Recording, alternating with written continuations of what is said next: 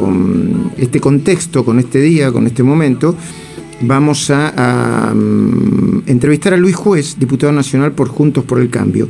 Juntos por el Cambio pidió que Pfizer, Moderna y otros laboratorios expliquen por qué Argentina no accede a sus vacunas.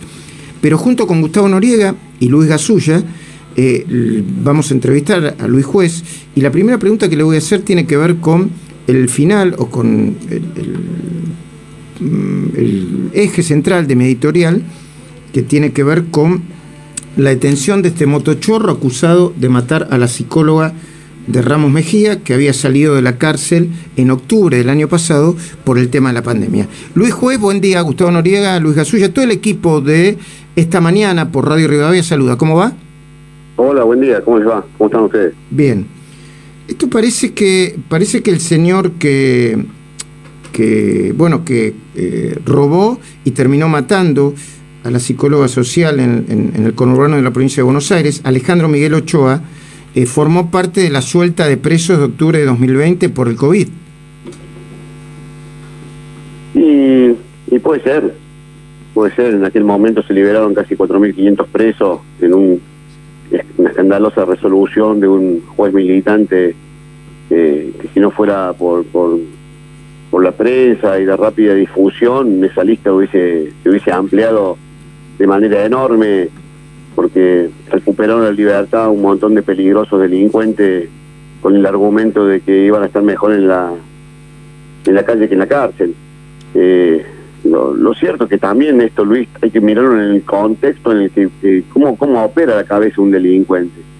Eh, por eso la dirigencia política muchas veces no toma nota de que sus inconductas, eh, para un tipo habituado a, a lo ajeno, es como un disparador. Si no gana fulano, si me engano que se choreó un país, si aquel que se quedó con un producto bruto, si aquel que se enriqueció, porque yo, si una cartera, ¿qué me van a dar por una cartera? Y mira cómo termina la historia de esta pobre mujer.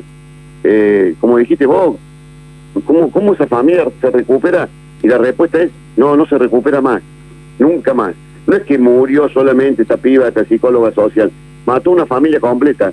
Esa familia no se recupera. De estos hechos, de, de semejante tragedia, no hay ninguna familia que se recupere, poder atenuar con el tiempo el dolor, pero recuperarse textualmente, así como lo dice la palabra recuperar, esa familia no se recupera más. Mira con la conducta de este tipo, como la cantidad de gente que afectó. Pero bueno, eh, la, así funciona la, cabeza. La, hija, más allá que la hija está pidiendo cadena perpetua, después está el, el, otro contexto de actualidad, ¿no? Y que parece la contracara, aunque no tiene nada que ver una cosa con la otra, no quería dejar de preguntártelo, Luis. Eh, eh, acaba, se acaba de conocer que una, bueno, una chiquita de 18 años, militante y cercana al, ministro y ex intendente Ferraresi, se, dio una vacuna y, lo subió a las redes sociales, ¿no?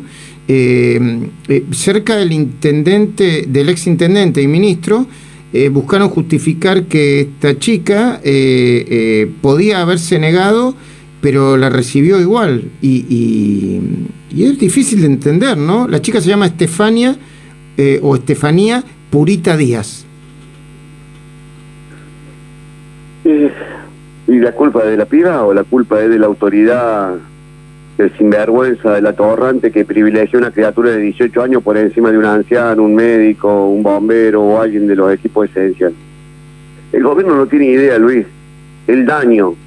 Por eso cuando yo lo escucho al presidente, cuando le escucho a la ministra, que era antes la responsable del tema de vacuna, hablar con tanta con tanta ligereza, el gobierno no tiene noción del daño que le causó en la fe pública, en la esperanza de la gente, eh, eh, los vacunatorios VIP. Lo vemos a lo largo y a lo ancho de la Argentina, lo vemos en Córdoba. La política no tomó debida nota de lo que significa en el medio de la pandemia, con la venida de la segunda ola, la angustia de la gente cuando vos una criatura, a ver, te voy a hablar en primera persona para que no, viste, porque cuando hablamos la gente, la gente parece que hablamos en un colectivo donde yo en esta casa, ayer cuando vimos esa imagen, nosotros tenemos nuestra hija Milagro con parálisis cerebral, logramos después de siete meses estar anotados, va, que le dieron la primera dosis.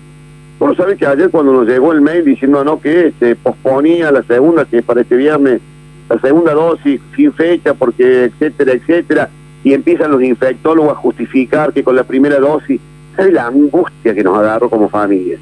No, no voy a hablar de otro, te voy a hablar de mi casa. Y, está mal que te, La angustia que nos agarró, la ilusión que teníamos que el viernes a Milagro la llevamos a poner la segunda dosis, y cuando vemos la televisión, una militante de 18 años que se vacuna sin ninguna enfermedad, sin ninguna patología, me pongo en el lugar de esos ancianos, de esos médicos, de ese equipo de salud que todavía no ha sido vacunado. No, tiene idea el gobierno del daño que le causa. El daño genérico, no es un daño a determinados militantes, a determinados sectores, el daño que le causa a la fe pública. La gente no cree en nada.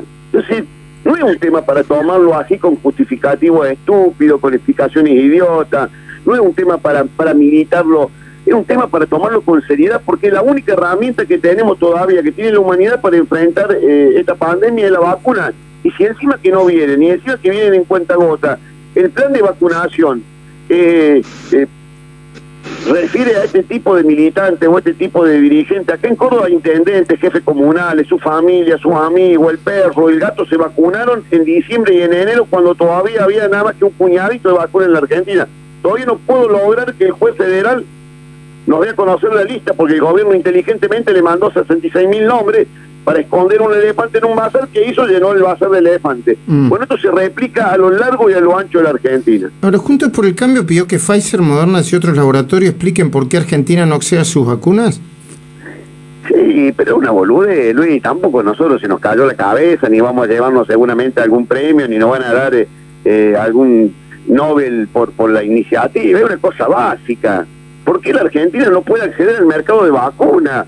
No deberíamos pedirlo nosotros, debería la, ministra especialista en vacunas venir a contarnos por qué no pudimos acceder a otros laboratorios cuando cualquier país con menos chequera que la nuestra, con menos espalda que la nuestra, con menos planificación, con menos población, están demostrando que ellos pueden acceder a un montón de mercados de laboratorios de Argentina. ¿Por qué es un secreto eso?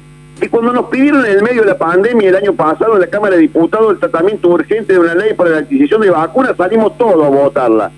Ningún reparo pusimos. ¿Por qué ahora nos esconde la leche, se hacen los tontos, miran para el costado?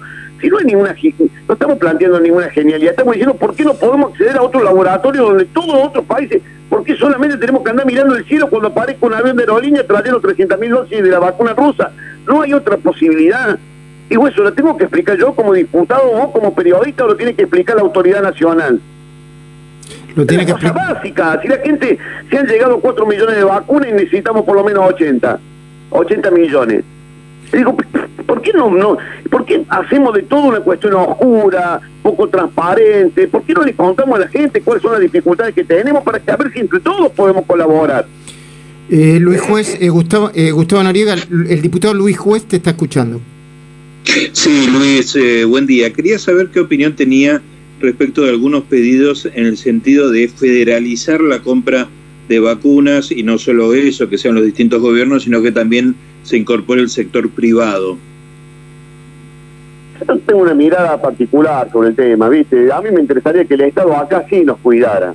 Pero claro, lo que pasa es que cuando ve que el Estado vacuna a los militantes, a los punteros políticos y a los amigos del poder, la gente dice, bueno, che, dale la posibilidad que los particulares lo hagan dar la posibilidad, que lo hagan, eh, que, puedan acceder al mercado farmacológico las entidades, los, gobiernos provinciales, los gobiernos municipales, quienes puedan comprar. Ahora, no debería ser así. Yo lo digo con todo respeto, porque ya en este tema uno, uno eh, es donde uno tiene que confiar en el Estado. Si el Estado es el que se jode, estamos, la verdad, estamos complicados.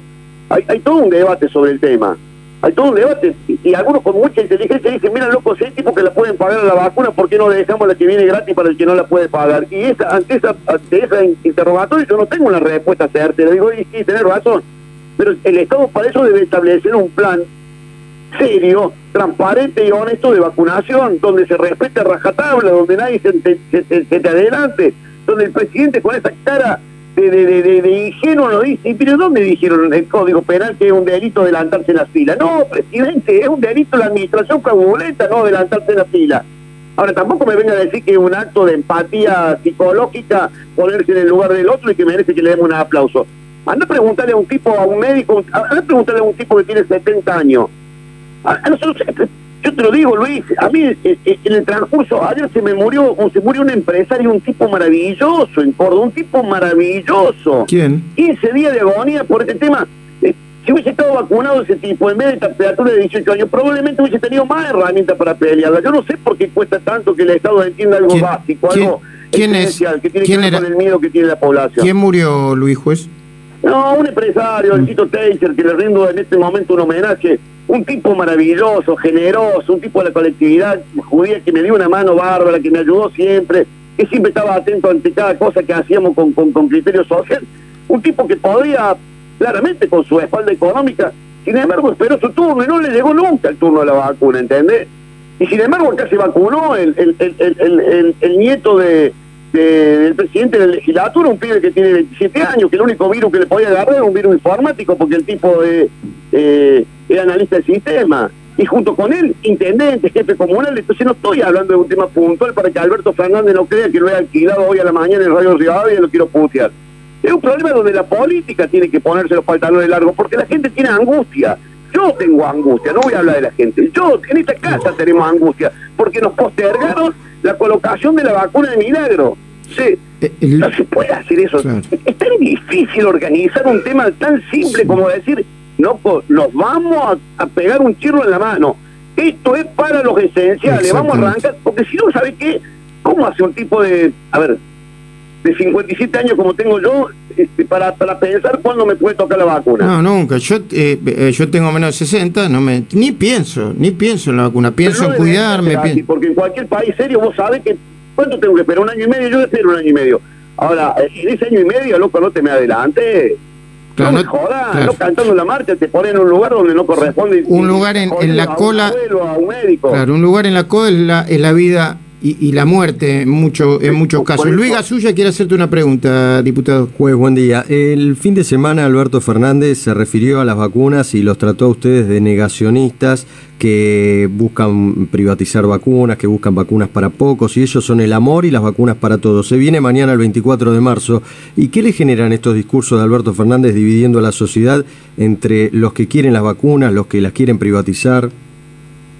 No, es un caradura y yo no, quiero, la verdad es mi presidente, el presidente de todos los argentinos, yo no lo voté ni lo votaría, pero es un caradura, solamente un caradura puede tratar de, utilizar ideológica y partidariamente, loco, no soy yo, a ver Alberto, no soy yo quien salió a vacunar los punteros políticos, no somos nosotros los opositores los que vacunamos a nuestros familiares, a nuestros amigos, no somos nosotros los que salimos a comprar vacunas y la traemos en cuenta gota cuando los aviones vemos que los aviones en Chile caen con 3, 4 millones de vacunas, 2 millones de vacunas y nosotros caemos con un puñado. No somos nosotros los que estamos administrando. Entonces, eh, mira, yo, estas cosas trato de no perder la calma, porque porque la verdad la angustia es superior al enojo. Yo estoy angustiado, yo estoy angustiado, pero por, porque la gente te para en la calle, porque vos ves que, que, viene un que viene un momento complejo y delicado en la Argentina de vuelta y no y hemos destruido la única herramienta que teníamos. Entonces, cuando el presidente quiere mezclar todo, por ese nivel de confusión, él es el que está confundido. Es él el que decía una cosa antes y ahora dice otra distinta. Es él el que ahora quiere utilizar el 24 de marzo